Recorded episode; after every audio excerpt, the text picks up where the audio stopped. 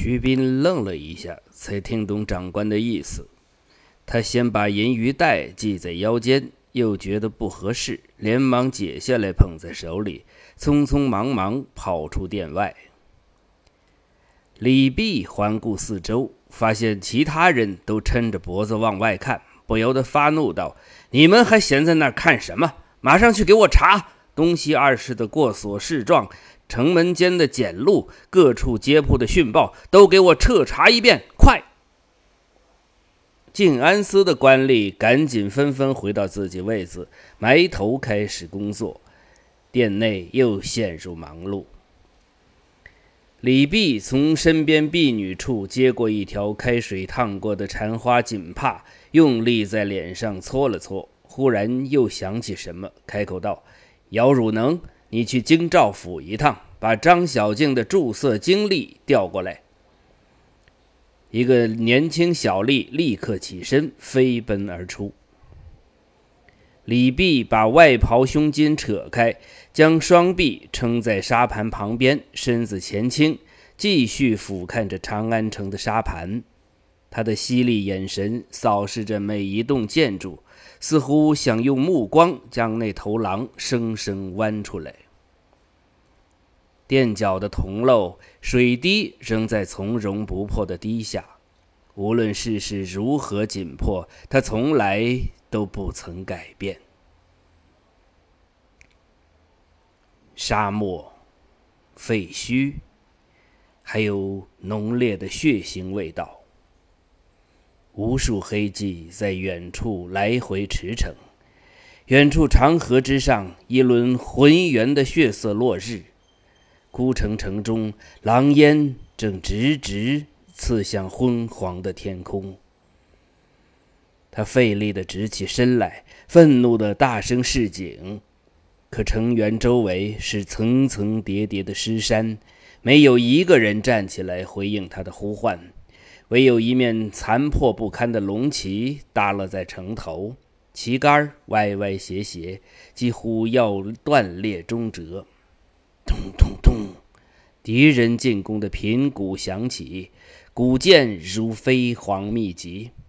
这一次，只有他一个人面对。张小静猛然醒来，才意识到自己并不在西域。而是在长安县的死牢之内，枷锁牢牢锁着自己的脖颈和双手，连从梦中惊醒都动弹不得。梦里那战鼓的咚咚声，原来是有人在用鞭柄敲打木坎儿。他抬起眼皮，看到牢门前站着两个人，一个是死牢的结吉，还有一个人。狭面短眉，下颌五柳乱糟糟的长髯，眼神关切。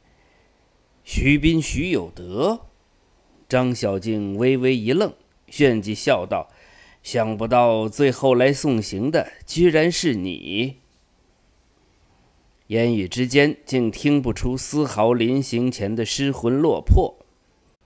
徐斌知道他误会了，可也不好解释，冲杰吉拱手道。麻烦请开牢门，卸枷锁。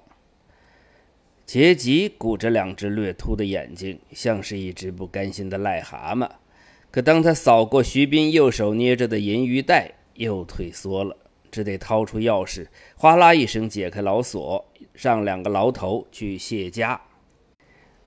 两个牢头战战兢兢，似乎对张小静很敬畏，紧张到怎么也拆不开枷锁。张小静冷哼一声：“笨蛋，这是三扭蛇锁，拇指得从下面扳，中间使劲。”牢头遵其指示，咔嚓一声，枷锁终于裂成两块，两人各执一块，黄吉绽开。张小静用余光扫了一眼杰吉，后者打了个哆嗦，赶紧避开眼神。张小静身材不高。但结实的像块泰山磐石，额头微凸，下有两道短黑醒目的残眉。他晃动发酸的手腕，环顾左右，大声道：“酒食在哪里？县里置办断头酒，成立是五百钱，你们可不要克扣。”周围的人避之如瘟疫，都不去搭话。